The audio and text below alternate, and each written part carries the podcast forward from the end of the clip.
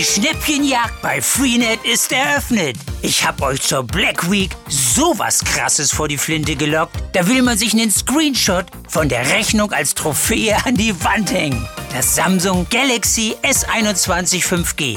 Ab nur einem Euro mit mindestens 200 Euro Tauschprämie bei Mobilcom Digital. Und bevor jetzt alle davon Wind bekommen, schießt euch den Deal jetzt auf freenetdigital.de. Glaube, dass es nicht Kern dessen ist, was notwendig ist. Wir haben ja sehr, sehr wenig sehr schwere Corona-Fälle in Schulen. Es würde natürlich ein kleines Bausteinchen bringen, um insgesamt die Impfquote hochzubringen. Kinderärzte fordern eine Impfpflicht für Lehrkräfte und Mitarbeitende in Kitas, ähnlich wie fürs Pflegepersonal. Lehrerverbände sind dagegen. Gleichzeitig geht die Debatte um eine generelle Impfpflicht weiter. Sprechen wir drüber in dieser Folge. Rheinische Post Aufwacher. News aus NRW und dem Rest der Welt.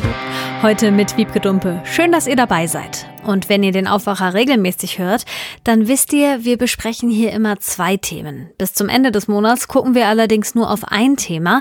Dafür nehmen wir uns dafür auch ein bisschen mehr Zeit. Und weil wir gerade einfach nicht drum kommen, geht es heute im Aufwacher um Corona. In ganz Deutschland steigen die Corona-Zahlen. Experten sind sich einig, das liegt auch daran, dass die Impfquote immer noch zu niedrig ist. Eine Impfpflicht wurde lange komplett ausgeschlossen. Jetzt scheint es aber so, als würde sich das ändern, zumindest mit Blick auf bestimmte Berufsgruppen. Die Bundesländer haben den Bund gebeten, eine Impfpflicht für Beschäftigte in Krankenhäusern und Pflegeheimen einzuführen. Und Kinderärzte fordern, dass so eine Impfpflicht auch für Lehrkräfte und Beschäftigte in Kitas kommen soll.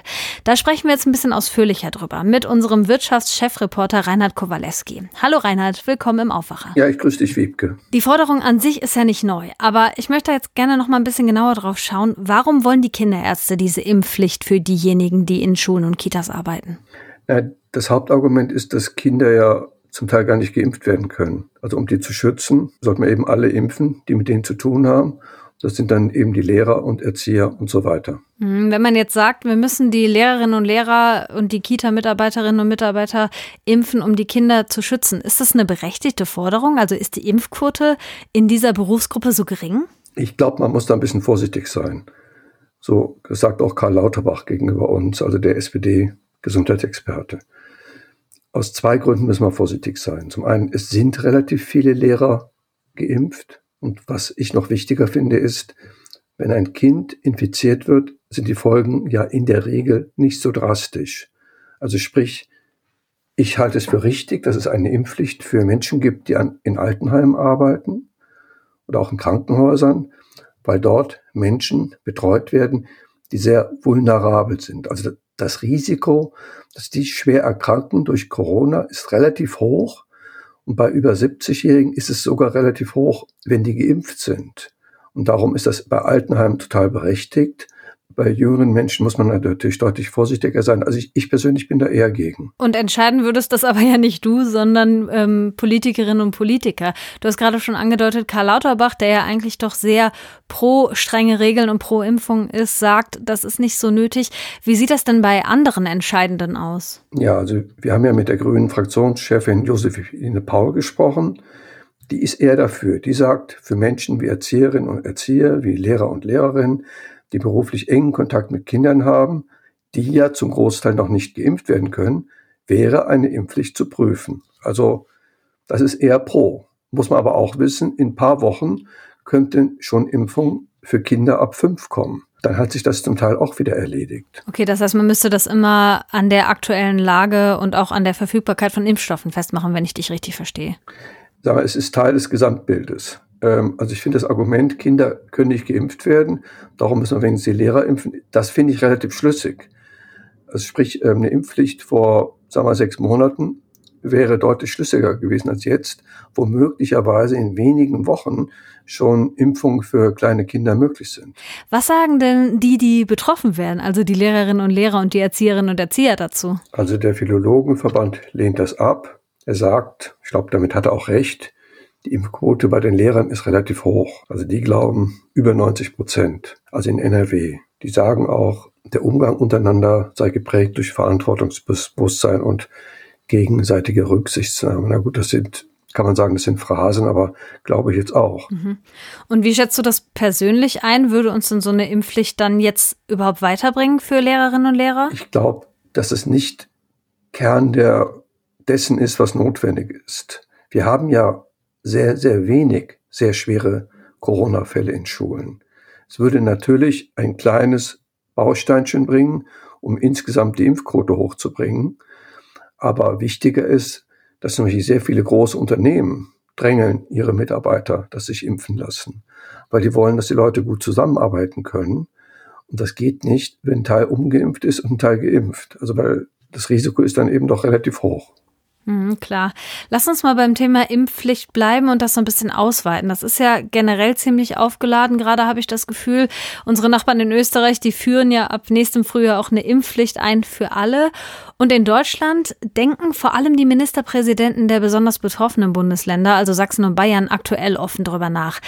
Wäre das möglich, dass eine Impfpflicht für Deutschland für alle kommt? Also geht das gesetzlich überhaupt? Ich glaube, bei Abwägung der verschiedenen Verfassungsgrundsätze, dass eine Impfpflicht möglich wäre, dass das Verfassungsgericht das erlauben würde. Weil wir haben eine deutlich höhere Einschränkung der allgemeinen Freiheit praktisch aller Menschen, weil die Impfquote so niedrig ist, als es ein Einschnitt an Freiheit bedeutet für den Einzelnen, wenn er sich zwei Piekse geben lässt. Hinzu kommt, dass rein statistisch es bewiesen ist, dass die Menschen, die geimpft sind, ein deutlich niedrigeres Risiko haben als diejenigen, die nicht geimpft sind. Meinst du, Reinhard, dass eine Impfpflicht der richtige Weg ist, um mehr Leute dazu zu kriegen, sich impfen zu lassen? Das ist wirklich eine tolle Frage. Ich glaube, wir alle sind ganz schön müde von der ganzen Corona-Thematik und darum sind alle froh, nicht alle, aber fast alle froh, wenn man möglichst viele Leute impfen lässt oder die sich impfen lassen, damit man weiß, die nächste Welle ist deutlich weniger problematisch als jetzt.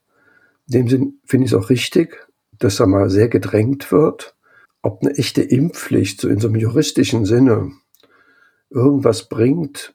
Also ich bin mir da einfach nicht sicher.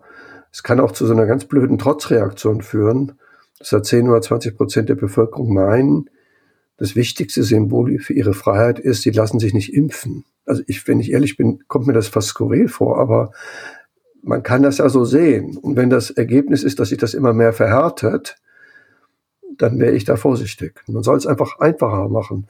Man sollte, wie die Amerikaner, die haben, da kann man mit einem Auto vorfahren. Da wird der Peaks gemacht, man fährt weiter, ist nach zehn Minuten fertig. Man sollte alle Apotheken können das doch anbieten. Also ich fand es falsch, dass man hier gesagt hat, im Prinzip nur beim Hausarzt. Denn es gibt viele Leute, die haben überhaupt keinen Hausarzt. Das ist einfach unrealistisch. Man muss es so einfach wie möglich machen, dann werden viele sich das noch überlegen. Okay, ich nehme mit, du wärst eher dafür, das Impfangebot niederschwelliger zu machen, als alle dazu verdonnern, sich auf Teufel komm raus impfen zu lassen. Das kommt mir sehr viel schlauer vor, ja. Das sagt Reinhard Kowaleski, Chefreporter für die Wirtschaft bei der Rheinischen Post. Danke dir für den Überblick und deine Einschätzung rund ums Thema Impfpflicht. Die Meldungsübersicht für heute starten wir mit einem kleinen Hinweis. NRW bekommt diese Woche eine neue Corona-Schutzverordnung. Da steht dann unter anderem drin, dass im Freizeitbereich 2G gilt. Wer also in ein Restaurant, ins Kino oder zum Beispiel auf einen Weihnachtsmarkt will, der braucht dann einen Nachweis über eine Impfung oder über eine Genesung. Ein Test reicht dann nicht mehr. In Bussen und Bahnen und am Arbeitsplatz kommt 3G und für Clubs und Karnevalsveranstaltungen gilt dann 2G+, also geimpft, genesen und getestet. Dem privaten Bahnunternehmen Abellio droht das aus. Heute entscheidet sich, ob die Züge von Abellio in Zukunft noch in NRW fahren werden. Der VRR als größter Nahverkehrsverbund in NRW hat sich dagegen ausgesprochen. Jetzt muss sein Verwaltungsrat die finale Entscheidung treffen. Abellio fordert mehr Geld von den Verkehrsverbünden. Die sind aber nicht bereit, das zu zahlen. Wenn der VRR-Verwaltungsrat jetzt dem Aus zustimmt, fahren ab nächstem Februar keine Abellio-Züge mehr in NRW.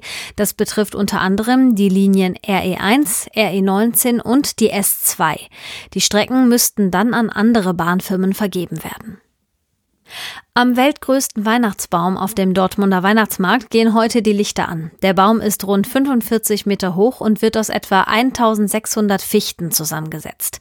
Seit 1996 wird der Baum jedes Jahr auf dem Dortmunder Hansaplatz zusammengesetzt. Letztes Jahr musste er wegen Corona wieder zurückgebaut werden, kurz nachdem der Aufbau begonnen hatte. Wer den Baum sehen will, der muss geimpft oder genesen sein. Auf dem Dortmunder Weihnachtsmarkt gilt 2G. Zum Schluss noch ein schnelles Wetter. Die neue Woche startet, wie das Wochenende aufgehört hat, grau.